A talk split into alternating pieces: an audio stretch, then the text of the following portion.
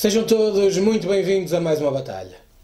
Hoje vamos retomar o tema dos e-mails trazidos à colação por Francisco J. Marques e vamos com isso recordar algumas das declarações curiosas de Luís Filipe Vieira ao longo dos últimos anos. Mas antes de mais, uma pequena nota. Quem nos acompanha no Twitter seguramente que reparou que o Batalha acertou nas nomeações do fim de semana. Ok, era fácil de acertar, tendo em conta todos os condicionalismos. Nós admitimos isso. Confirmamos, entretanto, caso algumas mentes mais conspurcadas possam ter dúvidas, que não. Não temos assento no Conselho de Arbitragem e, portanto, foi só uma mera dedução. Agora, houve algo que, francamente, nós não conseguimos adivinhar. Ninguém conseguiria supor que Bruno Esteves seria indicado como vídeo-árbitro para o jogo do Futebol Clube do Porto. Bruno Esteves, um dos árbitros indicados no e-mail de Adão Mendes para Pedro Guerra como um dos padres do Benfica, e que, entretanto, esta época já teve um, uma infeliz intervenção no Arouca Futebol Clube do Porto B, que em devida altura fizemos a respectiva, o respectivo sublinhado, vai ser de facto o vídeo-árbitro. Surpresa para nós, mas como é evidente, aquilo que desejamos é que todos os árbitros tenham uma boa atuação no fim de semana, em particular Carlos Xistra, que vai apitar o Braga Futebol Clube do Porto, e que essencialmente tenha melhor sorte do que o seu antecessor neste mesmo jogo na época passada, Hugo Miguel, e melhor sorte do que ele próprio na época anterior, também no Braga Futebol Clube do Porto, no qual existiram vários erros em prejuízo do nosso clube. Vamos então à matéria propriamente dita e aos e-mails. Na passada terça-feira, no Universo Porto da Bancada, Francisco J. Marques trouxe à colação um conjunto de e-mails nos quais ficam aparentemente provadas várias relações entre João Pinheiro, árbitro internacional, Nuno Cabral, ex-delegado da Liga, e o Dr. Paulo Gonçalves, assessor da SAD do Benfica. Segundo esses e-mails, no dia 19 de 2 de 2016, o alter ego de Nuno Cabral, Eva Mendes, enviou a Paulo Gonçalves o relatório de observação de um jogo apitado por João Pinheiro, neste caso o Moreirense Belenenses, e no qual João Pinheiro teria tido uma nota de 2.3, que é uma nota francamente negativa. Sensivelmente um mês depois, a 23 de março, é enviado um documento de recurso da nota na qual se pedia a correção da mesma de 2.3 para 3.4, uma nota francamente positiva, e esse relatório teria sido enviado por João Pinheiro para Nuno Cabral. Nuno Cabral teria remetido o e-mail para o seu alter ego, e do seu alter ego, Eva Mendes, o e-mail teria sido reencaminhado para o Dr. Paulo Gonçalves. A primeira grande questão que se coloca aqui é por que razão João Pinheiro pediu ajuda a terceiros, que não da Comissão de Arbitragem, para se tentar melhorar a sua nota. Que poder tem Paulo Gonçalves para que este tipo de pedidos lhe fosse encaminhado? E não é estranho que depois de João Pinheiro, através de Nuno Cabral, ter feito este pedido, também já se tenha, vi, já tenha vindo à colação o facto de Manuel Mota, através de Adão Mendes, ter solicitado precisamente a Paulo Gonçalves também uma revisão de nota no Marítimo Guimarães? Reparem, João Pinheiro e Manuel Mota pedem por diferentes interlocutores sempre à mesma pessoa, Paulo Gonçalves, que a sua nota seja melhorada. Isto é muito estranho e seria interessante de perceber, de facto, que poder tinha Paulo Gonçalves para que os árbitros considerassem que o mesmo lhes podia dar uma preciosa ajuda na melhoria da sua nota. Isto são tudo perguntas que naturalmente têm que ficar no ar, da mesma forma que tem que ficar no ar uma dúvida fundamental. João Pinheiro tem condições para apitar jogos nos quais o Benfica ou os seus mais diretos competidores sejam intervenientes? Manuel Mota, da mesma forma, será que tem qualquer espécie de condição para apitar este, este tipo de jogos? E os outros árbitros, considerados como padres no famoso e-mail de Adão Mendes para Pedro Guerra, também terão condições para apitar jogos da primeira divisão? Recordamos que Nuno Almeida, Bruno Esteves, Vasco Santos e o tal Manuel Mota foram indicados como os padres indicados pelo Benfica. Portanto, é muito estranho que estes árbitros continuem a ter condições de equilíbrio, de equidistância e, no fundo, que todas as pessoas que estão no mundo do futebol tenham confiança nas suas atuações. Recordo que Vasco Santos foi o famoso vídeo-árbitro do último Benfica Belenenses, tendo sido a única pessoa em Portugal que não percebeu que o Eliseu deveria ter sido expulso ao minuto 60. Mas relativamente a esta matéria dos e-mails, eu gostava de recordar que nós estamos todos há 62 dias à espera de alguma conclusão. Há 62 dias que a Polícia Judiciária tem em sua posse todo o material relativo aos e-mails. São já dois meses nos quais a Polícia Judiciária, nomeadamente a Unidade de Combate à Corrupção da Polícia Judiciária, está a investigar este caso e que nós todos, no país desportivo, aguardamos por estas conclusões.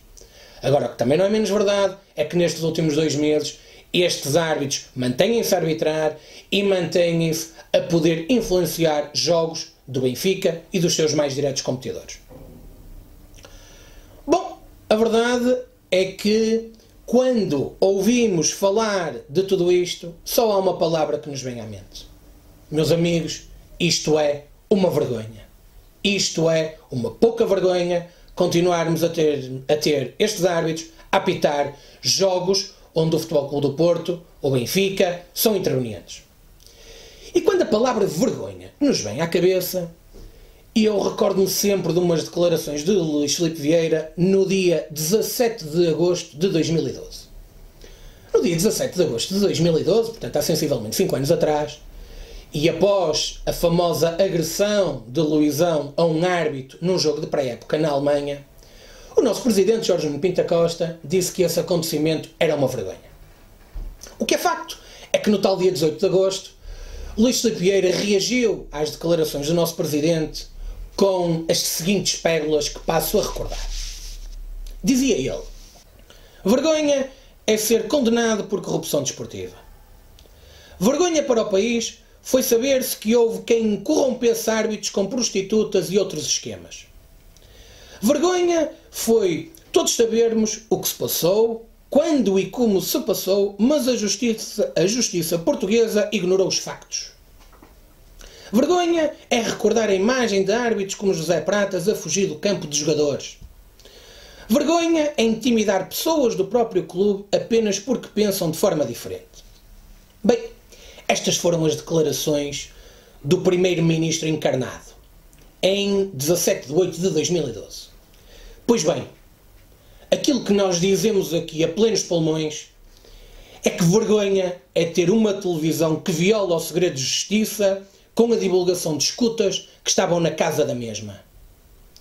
Vergonha é trocar em e-mails onde se dizem coisas como 200 euros o tempo que quiseres mas se for 3, são 400. Vergonha é termos o Sturil Gate, o Mr. King, os vouchers, a Porta 18 e o escândalo de corrupção na Roménia numa qualquer gaveta. Vergonha é ter Petit de cabeça encostada a João Ferreira, é ter Luizão de cabeça encostada a Nuno Almeida e nada ter ocorrido. Vergonha é pagar e comprar o apoio de claques ilegais apenas e só para não ser necessária a escolta policial para sair das Assembleias Gerais. Vergonha é desejar a morte de alguém na sua televisão. Vergonha é ter um diretor de conteúdos da sua própria televisão que troca e-mails com ex-árbitros. Vergonha é ter um assessor jurídico de uma SAD que remete pedidos para revisão de notas de árbitros. Vergonha é ter claques que matam adeptos de outros clubes. Meus amigos, o Benfica perdeu completamente a vergonha. Mas quando nos lembramos de declarações de Luís Filipe Vieira, há uma frase que a mim me vem sempre à cabeça. Dizia ele a dado passo: Um ladrão não deixa de ser ladrão só por ir ao Papa. O primeiro-ministro encarnado dizia isto a referir-se a Jorge Nuno Pinto da Costa, nosso presidente. Mas digo eu agora: em Portugal, ninguém é ladrão por dever ao BES, através da Promo Valor, 381 milhões de euros. Em Portugal, ninguém é ladrão por dever ao BES, através da Oliverca Capital, 184 milhões. Em Portugal, ninguém é ladrão por dever ao BES, através do Benfica, 107 milhões.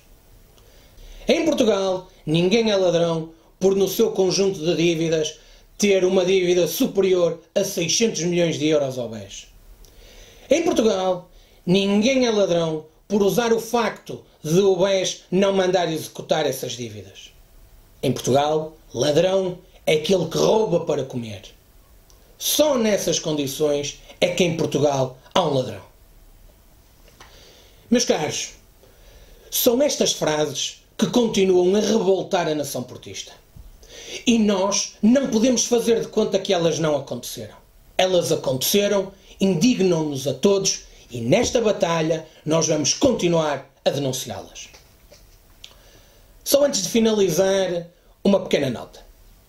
Alguma comunicação social nos últimos dias tem tentado criar um caso entre Sérgio Conceição e o nosso jogador Otávio em função de uma chamada de atenção que Sérgio Conceição teve para com Otávio no final do último jogo. Eu fico extremamente satisfeito por perceber que há necessidade de se criarem estas questões e a tentativa de criar factos. Isto só acontece porque é o nervosismo dos nossos adversários.